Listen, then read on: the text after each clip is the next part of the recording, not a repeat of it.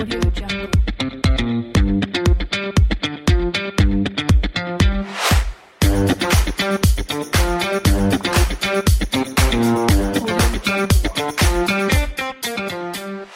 hola, ¿qué tal amigas y amigos del podcast Ventas B2B? Bienvenidas y bienvenidos a este penúltimo episodio del año 2023. Estamos en Navidad, 25 de diciembre, y estamos cumpliendo el objetivo de grabar, terminar el año con el episodio número 300, grabar 100 episodios al año aproximadamente. Y aquí estamos, iniciando este nuevo episodio aquí donde hablamos de negocios, de emprendimientos, de marketing y por supuesto de ventas, ventas B2B, business to business, de negocio a negocio. Y para eso estamos, para aportar contenidos de valor. Y como ya es costumbre, los días lunes lo estamos dedicando al desenlace del caso que publicamos la semana anterior. Recuérdate que una vez a la semana, cada semana, estamos publicando un nuevo caso de negocio, un caso sencillo, un caso simple de, de, entender, de comprender para cualquier auditor y que tú puedes aportar con tus recomendaciones siempre en todos los casos hay, un, hay una inquietud, hay algo que, que, le acontece al dueño de la empresa, a un vendedor, a alguien que está en algún dilema. Entonces tú puedes ayudar con tus consejos. Y a la semana siguiente, a través de este medio, a través del podcast, damos el desenlace. En esta oportunidad vamos a, a dar el desenlace de nuestro caso número 5 ya, y que se trata de mi padre, mi rival. Se trata de Gonzalo, Gonzalo Jr., lamentablemente, como en muchos casos, se pone el mismo nombre al hijo que, el padre. Y este Gonzalo ya tiene 32 años y está de novio. Está pololeando, como decimos en Chile, o está de novio, como dice en otros lados. Se tituló hace ocho años de Ingeniería Comercial o Administración de Empresas, como también se denominan en distintos lugares, y próximamente cursará un MBA, o sea, un profesional eh, con mucha perspectiva, con mucha proyección. Este Gonzalo Jr., desde muy joven acompañaba a su padre, obviamente del mismo nombre, en su negocio de un servicio técnico para equipamiento gastronómico primero que luego se fue transformando en una importadora y luego en una comercializadora de máquinas y equipos para restaurantes. O sea, el padre partió con un área pequeña de dando servicio técnico a estos equipamientos gastronómicos de otros importadores, de otros servicios, pero les funcionaba bastante bien hasta que se integró y se metió en el mundo de importar y comercializar estas máquinas. Y ahí en ese momento fue cuando se incorpora Gonzalo a la, a la gestión, a la administración. Gonzalo desde muy pequeño acompañaba a su padre a visitar a, clientes y escuchaba a su padre con gran admiración. Y de a poco a poco se fue metiendo en la gestión de importaciones, porque como sabía inglés, este gran valor, Gonzalo Junior, ¿no es cierto?, podía interactuar con los proveedores que venían desde Estados Unidos. O sea, aportaba significativamente en el proceso de importación y en el de negociación con los proveedores, dado esa ventaja que, que su padre no tenía, que era el hablar en el idioma inglés. Cuando se tituló Gonzalo, estaba, había estado con un tiempo con la idea de buscar trabajo en una gran empresa del rubro financiero, donde tenía una red de contacto, una red de amigos, donde ya trabajaban en, bancos y otras financieras. Pero su padre le pidió que por favor no lo hiciera porque necesitaba a alguien que lo acompañara en el negocio, porque estaba en etapa de crecimiento y necesitaba de su ayuda y de sus conocimientos, como era ingeniero comercial, y tenía un mundo diferente al que tenía Gonzalo padre, bueno, le venía como anillo al dedo. Entonces, este Gonzalo Jr. pasó a ocupar diversas funciones en esta pyme, la pyme de su padre, como ayudante y asistente de todo. Aquí, y, parte de la, de, la organización y la administración de las pymes, ¿no es cierto? Que son, los dueños son todólogos. O sea, hacen de todo, hacen de todo. Eh, y su padre le decía eso, oye, tienes que hacer de todo, desde abajo, porque si quieres algún día hacerte cargo de esta empresa, que es lo que yo espero, eh, te, vengas, pero sepas de todo, para que no te cuenten, no te cuenten cuentos, y sepas de administración. Cuando cumplió ya sus 30 años, Ahí su padre lo nombró gerente comercial. Ya le puso un nombre, ya dejó de ser Gonzalo Junior, el ayudante en todo, y lo dejó a cargo de un equipo de cinco vendedores. Y le dijo, oye, mira, este negocio está, nos está yendo bastante bien y solo quiero que crezcas un 10% respecto de las ventas año en año. Es todo lo que te pido, no te pido mucho más. Gonzalo pensaba que se podía crecer mucho más si se incorporaba realmente una estrategia más digital, ya que sentía que las cosas se hacían muy a la antigua y todo bajo la supervisión de su padre. ¿Lo has escuchado a esto en alguna oportunidad? Todo va, pasa bajo los ojos del supervisor, del fundador, en este caso del padre. Y las cosas se hacen de la misma manera. Y su padre le repetía todos los días la misma cantinela. Oye, a los vendedores hay que tenerlos cortitos, cortitos y muy vigilados. Debes saber en todo momento dónde están y qué negocios están haciendo. Incluso deberías acompañarlos a terrenos para saber cómo venden. No quiero verlos hablando aquí por teléfono ni mirando el computador en la oficina, porque las ventas se hacen en la calle visitando a los clientes. Bueno, este era el discurso clásico de su padre y esto también se repite en otras empresas pymes, ¿no es cierto? La idea es que aprendamos de este caso particular que estoy, contando y veamos qué ocurre en, en otras empresas parecidas. Gonzalo Jr. se sentía asfixiado por esta constante supervisión de su padre y le pidió que le diera más espacio para tomar decisiones de la dirección del equipo comercial y lo evaluara más por sus logros, más que por todas las cosas que hacía o no hacía. O sea, este gran tema, ¿no es cierto? A la antigua se controla a las personas y se toman decisiones y se, y se evalúan por lo que hacen las personas día a día y no por los objetivos que se plantean.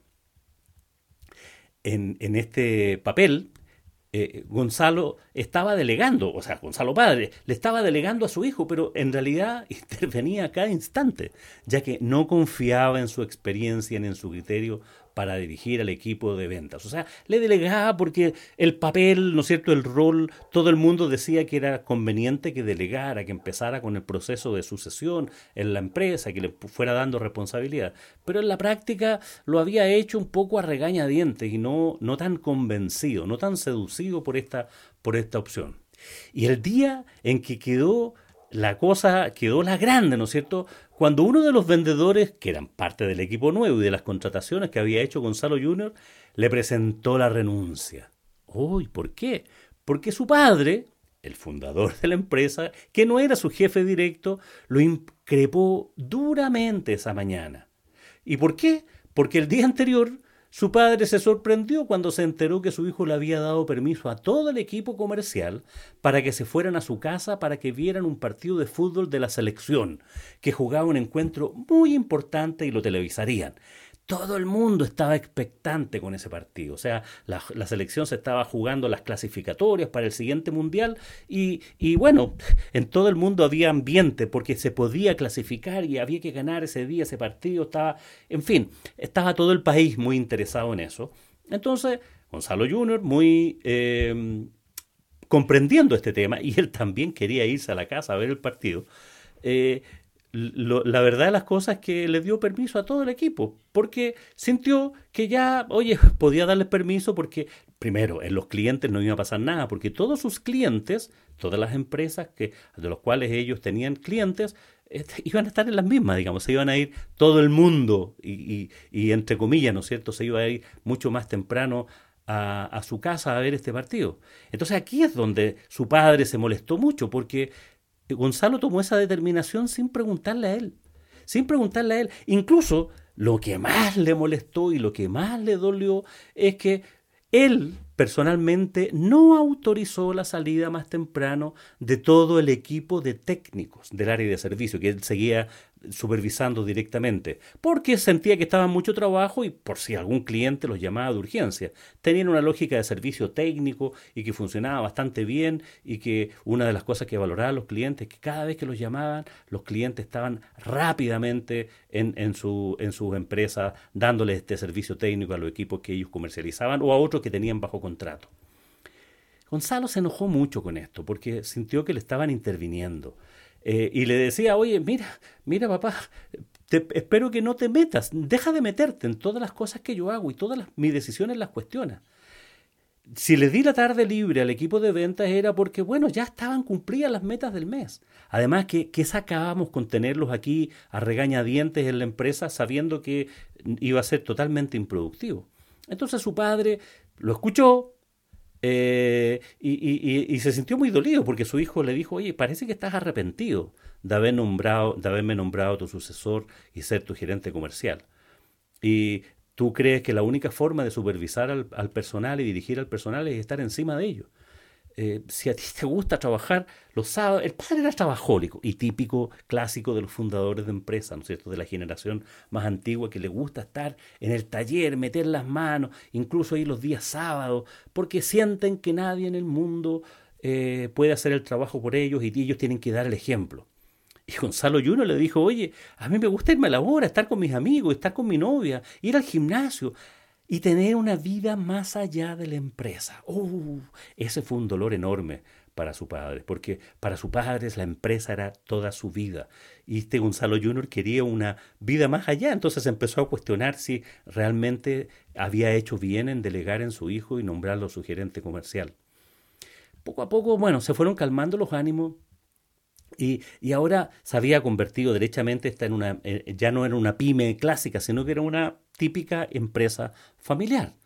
Eh, pensó que su hijo le había faltado el respeto y que, bueno, la verdad las cosas, otro berrinche más de su hijo que lo conoce desde, bueno, desde que nació, ha sido su hijo. Y bueno, su hijo estaba equivocado, según él, porque era una muestra de debilidad. Él es débil, se lo van a dar vuelta como quieren los vendedores. No va a ser capaz de supervisarlo. Y aunque esté cumpliendo las metas, yo siento que no tiene la cosa a su, a su cargo, no tiene la cosa a su liderazgo, porque las ventas, si bien es cierto, han ido bien, ha sido porque el esfuerzo que yo he hecho anteriormente y los clientes nos llegan prácticamente solos. Bueno, nada cambió después de esa discusión. Entonces, las preguntas que se planteaban en el caso, quizás fue un poco extenso en explicar el caso, pero creo que vale la pena para las personas que nos están escuchando por primera vez o que no leyeron el caso. Eh, y las preguntas eran que tú podías participar, ¿no es cierto? ¿Qué consejo le darías a ambos? ¿Quién debería ceder? ¿Cómo se debería gestar, gestionar una empresa familiar? Bueno, ahí nos escribieron, nos llegaron algunos consejos, nos llegaron algunas sugerencias y bueno, típico, de, la gente apuntó, ¿no es cierto?, por esta cosa de enfocar, este enfoque, ¿no es cierto?, de las empresas familiares, que se quedan a veces como pequeñas empresas porque nunca logran crecer. Nunca logran crecer y tienen estos, estos dimes y diretes entre padres e hijos, entre generación y, y la generación que viene. Esto se da a todo nivel, no tan solo en las empresas familiares, sino más bien cuando las empresas son dirigidas por gente ya más viegenials, por decirlo así, gente mayor, gente con mucha experiencia, y llegan las generaciones nuevas, bueno, pasa en todo orden de cosas que la generación más nueva piensa que las cosas se deben de hacer de una manera distinta. Y la generación más antigua piensa que las cosas deben hacerse a su manera. Y esa es una cosa que ocurre en todos lados. Entonces aquí lo que, lo que deberían haber hecho ellos y realmente lo que hicieron. Eh, y te cuento este caso porque me ocurrió a mí en forma personal como consultor.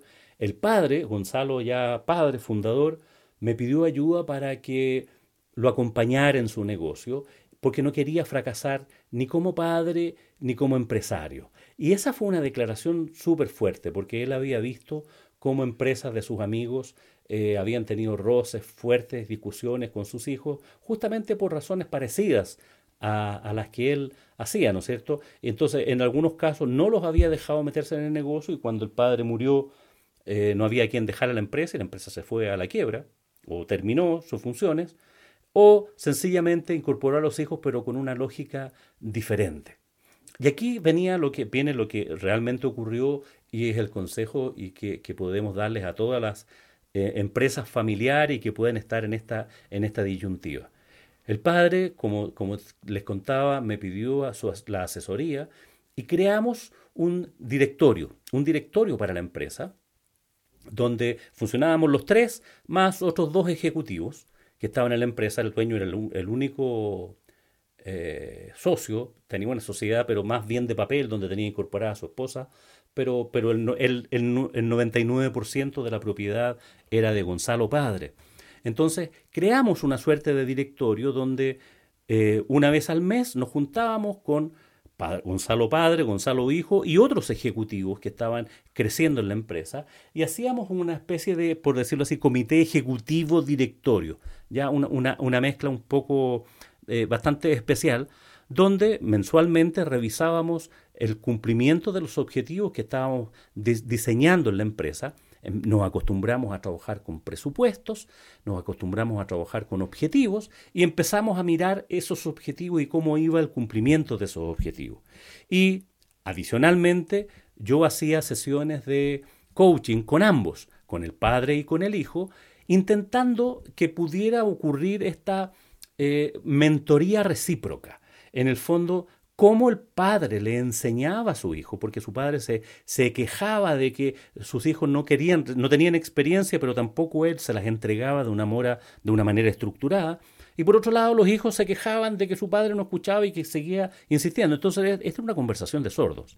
Entonces, empezamos a tener reuniones, eh, una vez al mes también, pero diferentes de estas reuniones ejecutivas de directorio, y empezamos a conversar de espacios donde donde cada uno le podía enseñar al otro su mirada de, de la forma de hacer negocio. Y es así como su padre le fue explicando y enseñando y transmitiendo su experiencia de cómo había hecho ciertos negocios, de cómo había logrado eh, embarcarse en ese tipo de informaciones, en contar en el fondo cuál era la manera que él sentía que le resultaba, cómo se había presentado en áreas, por ejemplo, frente al banco para endeudarse, o sea, temas que estaban fuera de la, de la gestión y del conocimiento que pudiera tener Gonzalo Junior, Gonzalo que aunque tuviera muchos más conocimientos técnicos, no, ve, no había visto esta parte práctica del tema.